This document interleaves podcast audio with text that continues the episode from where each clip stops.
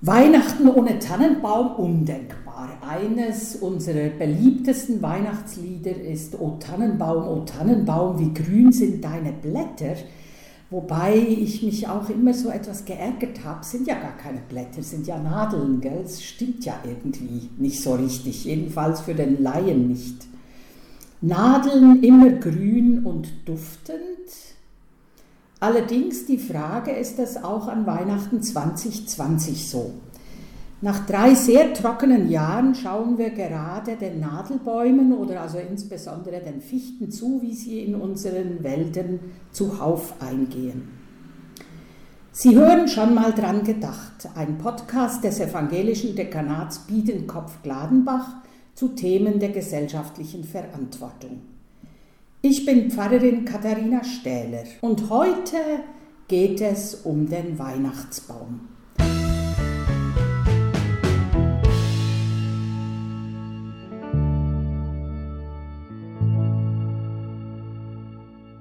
Ich spreche heute mit Dr. Lars Wagner. Er ist Leiter des Forstamts Biedenkopf und damit verantwortlich, ich hoffe, ich habe die Zahl recht, verantwortlich für 21.000 Hektar Wald. Das ist ganz schön viel. Er ist verheiratet und lebt mit seiner Familie in Weifenbach. Herr Wagner, die erste Frage, gibt es denn bei Ihnen zu Hause einen Weihnachtsbaum? Ja, natürlich gibt es bei uns zu Hause einen Weihnachtsbaum. Das ist uns jedes Jahr auch ganz wichtig. Bei uns wird traditionell, hole ich mit meinen Söhnen kurz vor Heiligabend aus dem Wald eine Fichte, die wir dort selber schlagen. Natürlich ist das im Vorfeld abgestimmt mit dem zuständigen Revierleiter und ich habe den Baum im Vorfeld bezahlt. Und dann äh, werde ich da mit meinen Jungs aktiv und es ist äh, uns wichtig, diesen Akt vor Weihnachten gemeinsam zu begehen und unseren Weihnachtsbaum dann nach Hause zu holen. Okay, eine Fichte? Ja, eine Fichte. Es ist traditionell immer eine Fichte gewesen, das bot sich immer an bei uns, wobei ich jetzt nicht sagen muss, dass wir auf diese Baumart an für sich okay. festgelegt sind. Es könnte auch eine andere sein, andere Baumart sein. Aber wir haben immer eigentlich eine schöne Fichte gefunden, die wir nehmen wollten. Und so ist es bisher immer eine Fichte gewesen. Oh. Und ich denke, auch in diesem Jahr wird es eine Fichte werden. Okay. Und also mit Säge und allem, Sie gehen da mit den Jungs in den Wald und sägen, die, also bezeichnen den vorher und entsprechend alles geregelt und sägen den dann ab und ja, ins Auto oder? Na, wir suchen uns den aus im Wald, ne, auf einer Fläche, wo mhm. man guten Gewissens eine mhm. dort entnehmen mhm. kann, weil sie dort zu dicht stehen. Mhm. Und dort suchen wir uns eine aus, die schneiden wir dann ab und dann in der Regel haben wir einen Anhänger dabei, wo sie mhm. dann hineinkommt ins Auto und dann fahren wir den Baum nach Hause. Okay, ja gut. Das ist auch eine Lösung, einfach in den Wald zu gehen und sich eine, einen auszusuchen. Gibt es ja auch andere Familien, das kenne ich auch, dass dann so ausgezeichnete Flächen sind, wo man dann einen Baum aussuchen kann, gell, wo dann die Leute auch hingehen können und sich den dann auch da schlagen können. Ja, das gibt es schon, aber ich muss auch dazu sagen, die Möglichkeiten sind natürlich begrenzt. Mhm. Ne? Ähm, aber ich habe die Möglichkeit mhm. und wir nutzen diese ja. Möglichkeit.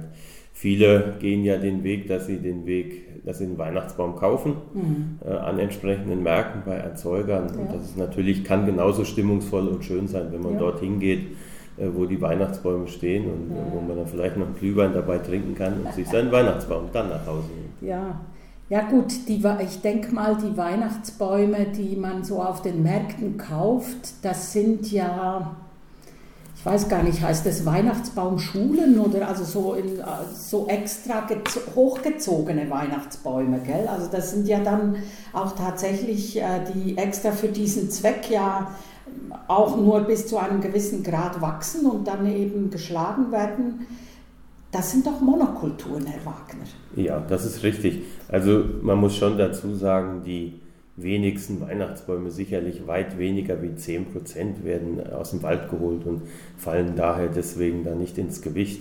Äh, der weit überwiegende Anteil der Weihnachtsbäume, die dann zu Hause in den Wohnzimmern stehen auf Heiligabend, weit, weit überwiegende Anteil kommt natürlich von den sogenannten Weihnachtsbaumplantagen. Im Grunde genommen sind es eher landwirtschaftliche Produktionsflächen, wo die Weihnachtsbäume dann äh, stehen und für Weihnachten geerntet werden und quasi extra dafür erzeugt werden. Hm, das wusste ich überhaupt nicht. Also ein Weihnachtsbaum muss nicht, muss nicht zwingend, zwingend im Wald gewachsen sein. Also ich, hatte, ich meine, ich weiß schon, so Weihnachtsbaumschulen aber ich dachte immer, das ist dann ein Teil des Waldes und da ist dann diese Weihnachtsbaumschule gar nicht. Nein, okay.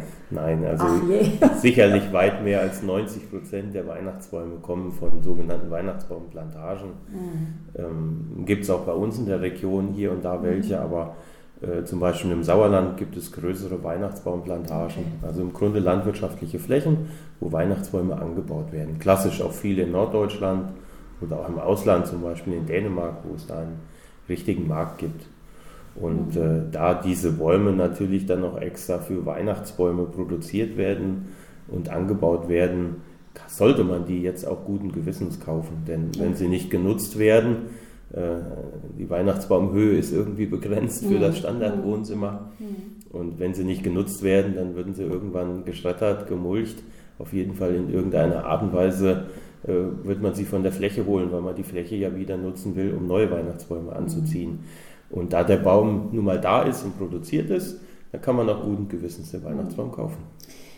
Und das geht dann, also die Bodenbeschaffung, dass ich dann in einem Jahr auf einer gewissen Fläche Weihnachtsbäume habe die, und die schlage und dann kann ich im nächsten Jahr schon wieder die nächsten Weihnachtsbäume da hochziehen. Ist, geht das? Also ist da die Bodenbeschaffung egal oder wie macht man denn das? Oder werden die gedüngt? Oder naja, der, der, Weihnachtsbaum an für sich, also das ist schon ein sehr spezielles Geschäft, muss ich sagen, mhm. die Weihnachtsbaumplantagen. Ähm, das sind, wie gesagt, im Grunde landwirtschaftliche Flächen, mhm. wo die jungen Bäume gepflanzt werden. Mhm. Der, meistens sind es ja Nordmann-Tannen, die man dort pflanzt. Und dann braucht die Nordmann-Tanne so sechs, sieben, acht Jahre, je nachdem, wie groß sie sein soll. Dann wird sie geerntet. Häufig wird so eine Fläche dann ein Jahr mal liegen gelassen. Okay. Ähm, und dann werden wieder neue Bäume gepflanzt. Und die wachsen dann wieder einige Jahre, bis sie dann irgendwann als Weihnachtsbaum geerntet werden. Mhm. Okay. Hm. Ja, ist auch interessant. Es gibt ja auch so Untersuchungen, äh, die besagen, dass jedes Jahr in Deutschland zwischen 23 und 25 Millionen Weihnachtsbäume in den Wohnzimmern stehen. Und das ist jetzt das, was Sie ja gerade eben gesagt haben, dass die dann quasi wie ein, ja, ein Produkt entwickelt werden, ein Landwirtschaftsprodukt entwickelt werden und dann so auch verkauft werden. Und ebenso eine Zahl, dass private Haushalte mit mehr als drei Personen zu 80 Prozent einen Weihnachtsbaum zu Weihnachten aufstellen. Das fand ich auch interessant. Also offensichtlich nur in Anführungsstrichen 20 Prozent sich einen Plastikbaum dahinstellen. Und ja, und das habe ich dann auch auf der Homepage der Schutzgemeinschaft Deutsche Wald gelesen dass die schreiben, und ich zitiere, einerseits hat die Corona-Krise zur Rückbesinnung auf echte Werte geführt, also echte auch in Anführungsstrichen, und das Zusammensein im kleinen Kreis wird wieder mehr geschätzt. Andererseits führt der breite Konsumverzicht bei Plastik dazu, dass wieder die natürliche Ausgabe des Weihnachtsbaumes mehr nachgefragt wird. Und da ja, die Frage auch nach den Plastikbäumen versus den echten Weihnachtsbäumen oder auch natürlich die Frage, wir haben zu Hause immer nur einen Baum, der geschlagen ist und dann eingestellt wird. Andere machen ja auch Bäume, die schon die Wurzel haben oder noch die Wurzel haben und die dann, ja, diese Bäumchen im Garten pflanzen. Und was, was sagen Sie denn zu der Variante. Man sagt ja auch, den, wir haben zu viele Nadelbäume in unseren Gärten. Ist das so? Also zunächst mal auf den Plastikbaum zu sprechen zu kommen, damit kann ich mich persönlich nicht anfreunden. ich auch nicht. Und äh, Plastik kann grundsätzlich nie nachhaltig sein. Genau. Es belastet unsere Kreisläufe über viele hundert Jahre ja. und auch unsere Weltmeere. Und äh, das wäre sicherlich der falsche Weg, jetzt äh, auf einen Plastikbaum umzuschwenken, nur weil man den einige Jahre hintereinander benutzen könnte. Zumal, wie ich eben gesagt habe, der echte Weihnachtsbaum ja dafür schon produziert mhm. worden ist und da ist. Und es wäre jetzt auch fatal für die Weihnachtsbaumerzeuger, wenn sie den nicht ja. absetzen könnten. Also der ist eh schon da und dann sollte man ihn auch kaufen. Eine Alternative, die Sie angesprochen haben, ist es durchaus, einen Weihnachtsbaum mit Ballen zu kaufen, also mit Wurzeln und ihn vielleicht im Garten zu pflanzen und, und ihn da auch wachsen zu lassen und mehrere Jahre was davon zu haben. Ne? Das ist eine durchaus ökologische Variante, damit umzugehen. Sicherlich wird er irgendwann im Garten mal zu groß werden ja. und da muss man auch Wege finden, wie man damit umgeht, aber das ist äh, durchaus ein gangbarer Weg. Mhm. Weil die Weihnachtsbäume, wenn Weihnachten vorbei ist, kommt die Feuerwehr oder der CVJM oder wer es dann auch immer ist, holt die ab, dann werden sie ja auch geschreddert. Gell? Dann das werden tut sie ja auch weh irgendwie. Ja, dann werden sie auch geschreddert, wobei man sagen muss, wie das überall bei Pflanzen ist, bei Bäumen ist, beim Wachstum binden die CO2. Mhm. Ne? Und wenn sie letzten Endes dann verbrannt werden, vermottern, geschreddert werden, wird wieder CO2 freigesetzt. Mhm. Aber nur so viel, wie sie halt beim Wachstum an CO2 äh, quasi gespeichert haben. Also im grundsätzlich ist, die, ist die, der, der Weihnachtsbaum an für sich erstmal CO2-neutral. Mhm. Äh, die, die Umweltbelastung kommt natürlich durch eine unter Umständen Düngung der Plantagen, den Energieaufwand für Pflanzung, für die Kulturpflege oder auch für den Transport der Weihnachtsbäume. Aber verglichen mit anderen Konsumgütern, die wir nutzen und die wir haben, ist der Energieaufwand dafür ähm, ja, überschaubar. Mhm. Ja, zumal wenn die Weihnachtsbaumplantage, ich meine, wir hatten eben gesprochen, wenn dann die riesigen Weihnachtsbäume aus Norwegen dann ein, eingeschifft werden oder eingefahren werden, das, da ist dann plötzlich der CO2 äh, die Bilanz nicht mehr so toll gell, für so einen Baum. Nein, sicherlich nicht. Und das ist auch eine Frage, die ich mir ernsthaft stelle. Es mhm. muss ja nicht sein, dass man einen Weihnachtsbaum von weit weg herholt. Es gibt im wie eben schon gesagt, hier einige kleine regionale Erzeuger von Weihnachtsbäumen. Im Sauerland gibt es größere Erzeuger. Man muss keinen Weihnachtsbaum aus dem Ausland kaufen. Das wäre sicherlich aus ja, Klimagesichtspunkten und ökologisch nicht gut, das zu tun, sondern man sollte immer sehen, dass man da die regionalen Erzeuger stärkt und dass man hier die Transportwege der geschlagenen Weihnachtsbäume dann so möglichst gering hält wie eben möglich. Kann man das prüfen? Naja, Sie sehen ja häufig, äh, wo die Weihnachtsbäume verkauft werden, wird ja auch angeschlagen, wo die dann herkommen. Okay. Ne? Und wenn die dann aus dem Sauerland kommen, wieso soll man da nicht zuschlagen? Klar, ja. Gibt ja auch, das habe ich auch schon gesehen, dass da steht, das sind faire Weihnachtsbäume. Mhm. Wissen, wissen Sie, was die fair macht? Oder fairer als andere? Also ich könnte mir sehr gut vorstellen, dass dahinter, sage ich mal, der Einsatz von irgendwelchen Düngemitteln steht, mhm, die okay. unter Umständen verwendet werden oder Pflanzenschutzmittel, um da irgendwelche Schädlinge fernzuhalten, dass die Erzeuger das damit meinen. Aber sie merken schon, äh, Waldbewirtschaftung, wie wir als Förster die betreiben, und die Erzeugung von Weihnachtsbäumen sind zwei verschiedene Paar Schuhe. Ne? Ja, ja.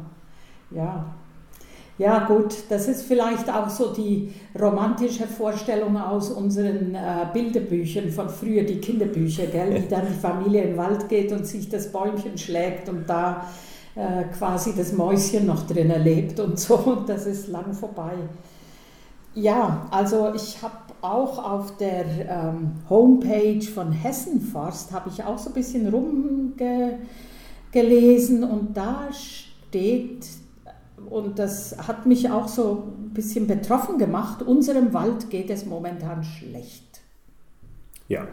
Das Sagen Sie uns doch, wie, was Ihnen im Moment vielleicht am meisten Sorgen macht. Ja, also grundsätzlich muss ich sagen, dass es schon sehr bedrückend ist, wenn man sich in unseren Wäldern bewegt oder in die Wälder hineinschaut, wie es dort ausschaut. Und äh, grundsätzlich muss ich sagen, dass das teilweise flächige Absterben von Waldflächen mir per se sehr große Sorgen bereitet. Mhm.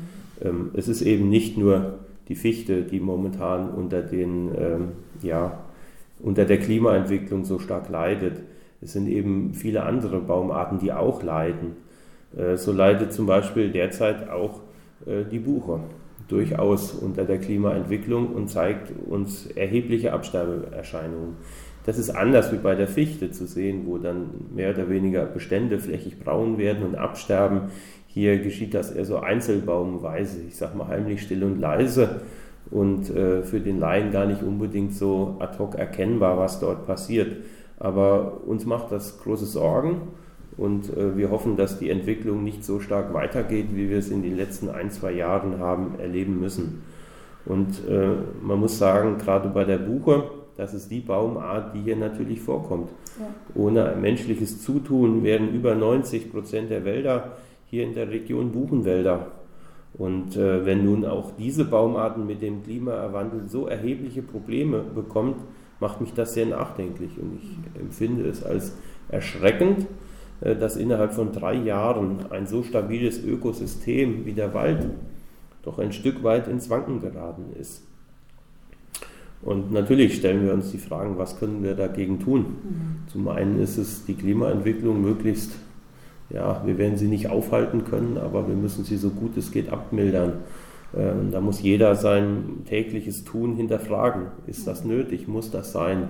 Ne? Oder muss es eben nicht sein? Und konkret im Wald für uns Förster bedeutet die Entwicklung, eben die Wiederbewaldung der abgestorbenen Flächen nun aktiv anzugehen. Äh, da bedarf es viel Geduld und viel Zeit, aber klimarobuste Mischwälder für die Zukunft aufzubauen, ist unser oberstes Ziel. Dies wird aber auch nicht nur viel Zeit, sondern auch viel Geld und viel Arbeit in Anspruch nehmen. Ja. Ja, und Geduld. Wald ist ja wahrscheinlich etwas, was nicht so schnell wächst. Gell? Das Nein. sind die Bäume. Das dauert, gell? Bis die bis da dann auch wirklich ein Wald da ist. Ja, einer, ist einer, meiner Kollegen sagt immer, Geduld ist eine der wichtigsten Tugenden für uns Förster. Das ich. Und ja, ja. es ist zum Beispiel auch so, dass es uns ganz wichtig ist, äh, sag ich mal, die Wälder dann auch eben nicht gegen die natürliche Entwicklung zu bürsten. Mhm. Also es macht häufig vielfach Sinn, dass man auch mal abgestorbene Flächen mal eine Zeit lang sich selbst überlässt, mhm. um zu schauen, was kommt dort an natürlicher Waldentwicklung. Mhm. Das ist dann auch häufig die stabilere. Mhm. Das funktioniert nicht auf allen Flächen. Auf manchen Flächen muss man die eben aktiv angehen. Aber vielfach macht es auch manchmal Sinn, der Natur ihren Lauf zu lassen mhm. und vielleicht nur ein bisschen regulierend eingreifen, dass man noch vielleicht mal ein paar Mischbaumarten mehr auf die Fläche pflanzt. Mhm. Ja. ja, eine große Aufgabe für die Zukunft. Das sind so Dinge, die weiterreichen als Weihnachten und die kleinen Bäumchen, die da extra für Weihnachten wachsen und dann entsprechend in unseren Wohnzimmern sind.